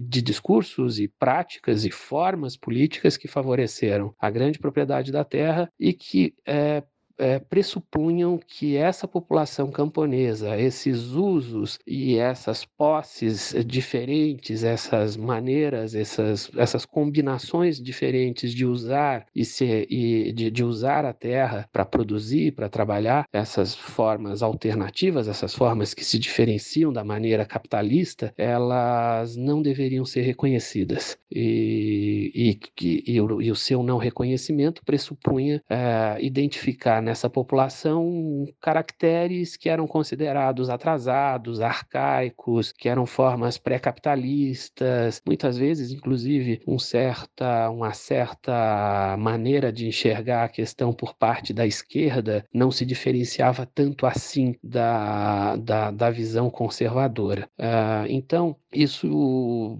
isso tornou a questão camponesa no, no, Brasil uma questão bastante complexa, porque ela não diz respeito apenas, como se fosse um apenas, como se isso fosse pouco, a, a, a questão fundiária, a maneira como a terra é, é, é dividida no Brasil. Ela envolve uma, uma, uma, questão que eu posso dizer que diz respeito à cultura política brasileira. Né? Pressupõe ah, uma ideia de que uma vasta parcela da, da, da população brasileira, aos olhos de, das, das suas elites políticas e, e isso se difunde em diferentes meios e por diferentes camadas sociais, essa visão é, pressupõe que você está, está diante de uma escala evolutiva em que nós estaríamos falando de brasileiros que se colocariam numa esfera de atraso, numa esfera, é, num mundo que estaria em vias de extinção é, que necessariamente seria extinto e que o progresso, a civilização, a modernização, ela significa necessariamente a propriedade capitalista da terra. Então, é, nós, estamos, nós temos aí uma, uma problemática bastante complexa que acho que a sua abordagem sobre essa questão é bastante útil. E como forma aqui também da gente colocar um a mais aqui na fala do professor Reinaldo, inclusive porque ele fala disso em alguns dos textos dele, né? É, durante a ditadura militar, nós tivemos inclusive a criação de um personagem, né, que era meio que utilizado como assim, como parte de, da, da, política pública de educação no Brasil, inclusive, que era o Sugismundo, né? Talvez algum ouvinte, né, mais que viveu esse período, justamente ele vai se lembrar desse personagem, ou já ouviram falar, ou já viram na TV, mas o Sugismundo era um menininho que, né, ele tinha péssimos hábitos de higiene, ou a família do Sugismundo era uma família, né, com péssimos hábitos de higiene, ela sempre estava suja, né, e sempre terminava, né, eram, eram tipo spots, assim, comerciais, rapidinhos, vídeos pequenininhos, falavam que as crianças na escola tinham que ter boa higiene, que não deveriam jogar coisas no chão, que deveriam tomar banho, que deveriam lavar a mão depois de ir no banheiro, todos esses hábitos comuns de higiene, mas era muito voltado a partir de uma constatação da, da ditadura, né, dentro da, dessa visão muito estereotipada e preconceituosa da ditadura, que principalmente pessoas no campo, no Brasil, viviam com muitas doenças que poderiam ser prevenidas com melhores hábitos de higiene, né? Então, e sempre terminava com a ideia de que povo desenvolvido é povo limpo, né? Então, que a gente precisava levar desenvolvimento para o campo, inclusive combatendo essas doenças no campo, né? Essa ideia estereotipada de que certas doenças só existiriam no campo porque o camponês é um inculto, é um não civilizado, não tem hábitos de higiene, não tem bons costumes. Ele ainda, né, o progresso ainda não chegou nele, né? O progresso simbolizado e o desenvolvimento aqui simbolizado pelos bons hábitos de higiene. A gente vai ouvir só um trechinho aqui. É sugiro que vocês pesquisem até no YouTube para ver, tem vários videozinhos do Surgismundo, assim, que é bem interessante para a gente ver essa mentalidade da década de 60, 70 ali, sobre esse preconceito com as pessoas do campo, embora o Surgismundo não seja exatamente, né, um, um camponês, né, como, sei lá, um Chico Bento da vida, digamos assim, esse estereótipo, mas a, a, o foco da ditadura com esse tipo de publicidade era muito voltado para as crianças no campo e para as famílias no campo. Vamos ouvir aqui um trechozinho só para vocês terem ideia de, do que, é que a gente está falando. Tem gente que não aprende nunca. Não ligam para a limpeza. Desprezam sua higiene pessoal. Usam sempre as mesmas roupas, sujas, é claro. E pensam que ninguém percebe. Na hora das refeições, nem se preocupam em lavar as mãos. E que mãos? Sabem o que acontece com gente assim? estão sempre doentes, pois as doenças acompanham a sujeira. E é tão fácil evitar isto. Basta seguir certas regras simples de cuidados pessoais tomar banho todos os dias, lavar as mãos antes das refeições, usar roupas limpas, cortar e manter limpos unhas e cabelos, escovar os dentes, evitar andar descalço em qualquer lugar. Afinal, a saúde é o nosso maior bem e a higiene pessoal nos ajuda a mantê-la. Não é, Sugismundo? E para finalizar justamente esse episódio, a gente vai ter uma última contribuição aqui do professor Paulo. E eu perguntei para o professor Paulo, né, depois que a gente traçou esse histórico muito grande sobre o campesinato brasileiro, perguntei para o professor Paulo sobre, e aí, quais são as grandes dificuldades, ou melhor, digamos, dizendo, não dificuldades, mas os grandes desafios para o campesinato brasileiro hoje? Se ele poderia traçar um panorama das grandes questões que estão salientes do campesinato brasileiro hoje, no presente, e que tipos de formas de luta luta, né? Os campesinos ainda é, desafios que os campesinos têm para enfrentar através da luta social e tentar justamente, né, superar alguns desses dilemas, né? Ou lidar com alguns dos dilemas típicos, né, das sociedades agora do século XXI. Então, o professor Paulo, né, responda para a gente justamente, né, nos ajude a compreender aqui um pouquinho quais são os principais desafios do campesinato hoje em dia. No último censo demográfico, né, feito agora em 2022 até início de 23, né, pelo IBGE, se é, concluiu que 80, o Brasil hoje possui aproximadamente 85% de sua população urbana, né, é, permanecendo apenas 15% de sua população rural. Isso é um fenômeno é, que já tinha sido identificado né, é, na sociedade brasileira, que era a crescente urbanização, né, o aumento da, da produtividade agrícola tem viabilizado né, essa, esse crescimento das cidades. Né? Então, isso é, é, o crescimento das cidades se deve justamente porque o, o campo tem condições de, com um número pequeno de pessoas, alimentar essa população das cidades, né? mas isso revela também uma série de outros problemas. Né? É, no primeiro lugar, o fato da propriedade fundiária ser uma mercadoria e algumas vezes também ser uma,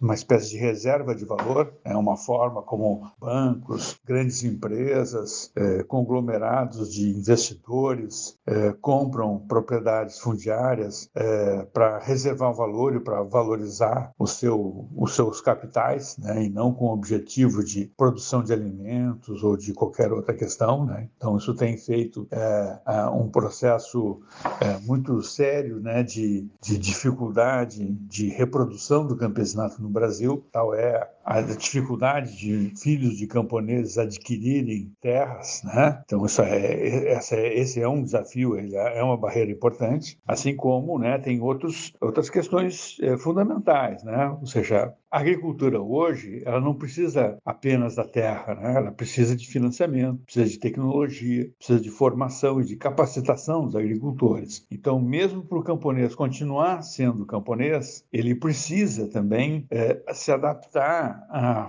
formas tecnológicas mais atualizadas, muitas vezes até com emprego de georreferenciamento, né, com drones, com alta tecnologia, né, que pode ser aplicada até por pequenas propriedades. Né. Então, isso é uma dificuldade, né, porque o financiamento para essas atividades frequentemente só é acessível aos grandes proprietários fundiários e às grandes empresas do meio rural, e não uh, a, a agricultura familiar que ainda é a que produz o maior, a maior quantidade de alimentos para a mesa da população brasileira. Né? Não é o grande agronegócio, é a agricultura familiar mesmo que sustenta ainda é, os principais é, é, produtos né, da cesta básica né, é, da população brasileira. Então, assim, uma grande dificuldade é a situação dos jovens no meio rural. A família camponesa, ela durante muito tempo se estruturou pela autoridade do pai, do pai sobre os filhos,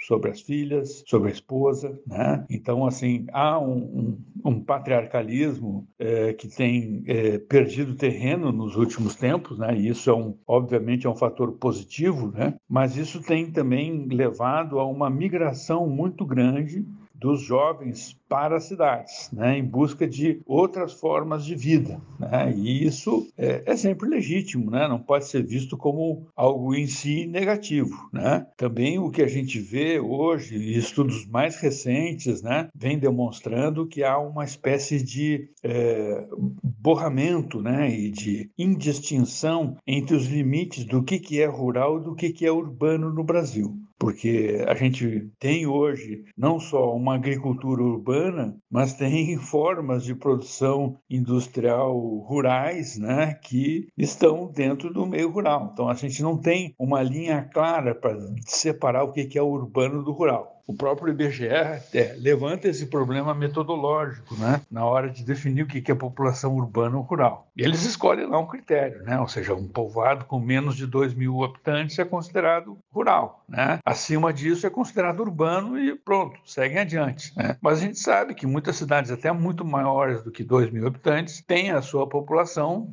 trabalhando esporadicamente ou continuamente no meio rural. Né? Então, assim, é, é, essa indistinção entre o campo e a cidade muitas vezes se dá até no nível familiar profissional. Né? Tem é, famílias que se dividem entre as duas atividades. Tem famílias que têm agricultores, mas a esposa, por exemplo, pode ser professora, pode ser enfermeira, pode exercer algum ofício urbano, enquanto que o, o, o, marido e os filhos tocam o trabalho na terra. E assim, né, diferentes combinações são feitas pelas, pelas famílias camponesas como uma forma, como estratégias de sobrevivência em diferentes épocas do ano, em diferentes situações e circunstâncias da própria vida e da relação geracional que se tem. Né? Uma coisa é um casal de jovens camponeses que está iniciando o trabalho na terra com muita energia, com muita força. Outra coisa é um casal já de camponeses idosos que frequentemente vai até procurar a zona urbana para ficar mais próximo dos serviços de,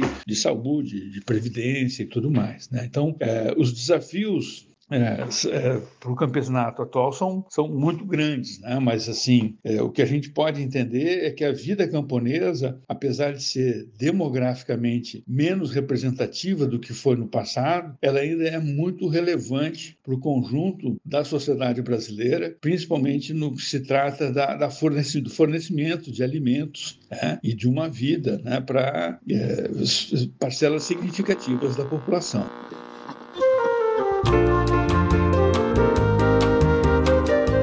Pessoal, é isso. Termina aqui mais um episódio de Estação Brasil. Esses episódios sobre a formação da classe da trabalhadora brasileira, cada um desses episódios dariam mais episódios dentro deles mesmo. São temas muito grandes, assim, que a gente tenta fazer o nosso melhor, condensando ali, trazendo uma coisa ali, uma coisa aqui. Mas eu fiquei bem feliz com o resultado desse episódio. Acho que a gente tem contribuições bem interessantes ali, bem ricas, né? Pra gente pelo menos entender, né? A ideia do, dos episódios de Estação Brasil não é fazer né, a grande definição sobre um tema é tentar ajudar um pouquinho a você saber alguma coisa a mais, ter uma informação a mais, ter uma reflexão nova que talvez ainda não tenha feito, enfim, levar um pouco né, de algum debate talvez novo, diferente para você conhecer um pouco mais sobre certos temas, tá? Então, inclusive fica aqui como uma dica, é, às vezes um ouvinte escutou aqui esse episódio e pensou, ah, Ricardo, mas é, eu queria saber mais sobre a questão da, das terras, por exemplo. Bem, a gente tem um episódio só sobre a questão agrária no Brasil, que a gente fala sobre disputa de terra, a luta por direitos, por acesso à terra, né, algo muito específico. Aqui a gente falou um pouco mais dos trabalhadores do campo. Naquele episódio sobre a questão agrária, que a gente vai do período colonial até o presente, né, a gente passa praticamente toda a história do Brasil, a luta, a história da luta de terras, luta por terras, digamos assim, a questão da reforma agrária no Brasil, enfim, a gente traça um histórico gigantesco, um episódio muito, muito, muito rico em informações. Então, se você chegou até aqui e quer continuar aprendendo um pouquinho sobre essa temática, vai lá no nosso feed e busca o nosso episódio sobre a questão agrária, tá? Inclusive tem várias participações do professor Paulo, é praticamente uma entrevista com o professor Paulo esse episódio. Mas se você chegou até aqui, espero que justamente você tenha gostado desse episódio, que ele tenha sido importante, interessante para você. A gente vai seguir com os nossos episódios sobre essa série. Eu estou muito empolgado com essa série, gostei muito de como ficou o primeiro episódio, como ficou o segundo, e o terceiro, o quarto e o quinto, porque nós temos mais três para vir. Espero que fiquem tão bons quanto esse. O nosso próximo episódio, ah, eu vou revelar nas redes sociais do Estação quando a gente já tiver mais próximo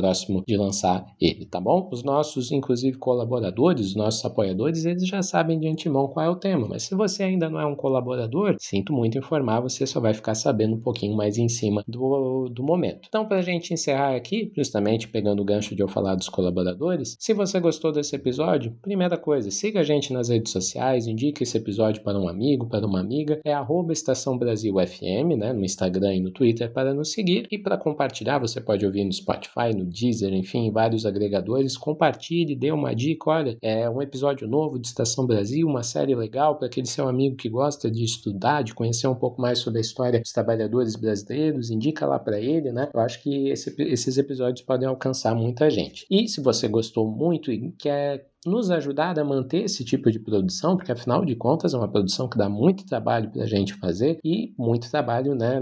A gente não faz um episódio assim sem recursos, né? Então a gente pede para você que pode, para você que tem né, condições, pra, pelo menos com cinco reais mensais, é uma condição módica, né? Uma contribuição pequenininha ali para você se tornar um apoiador, né? No nosso do nosso podcast em apoia.se barra Estação Brasil FM, né? apoia.se barra Estação Brasil FM FM, lá você se cadastra da melhor forma que você quiser e a partir de cinco reais você vai ter acesso a uma série de benefícios, inclusive agora eu estou passando pelo momento das férias aqui, eu estou tentando viabilizar uma série de novos benefícios, inclusive para os nossos apoiadores, para conseguir entregar mais produtos para eles. Mas se você não quer justamente fazer essa contribuição via Apoia-se, você pode fazer via Pix, estação Brasil, fm.gmail.com. Toda contribuição é bem-vinda e toda contribuição ajuda a manter o Estação Brasil funcionando e no ar, tá bom? Espero que vocês tenham gostado desse episódio. Um abraço, por favor, compartilhem, espalhem a semente. Vamos tentar criar a doutrinação historiográfica nesse país grandão que é o Brasil e que tem uma história tão bonita das nossas classes trabalhadoras que a gente vai tentar contar aqui, beleza? Um abraço, até a próxima, valeu!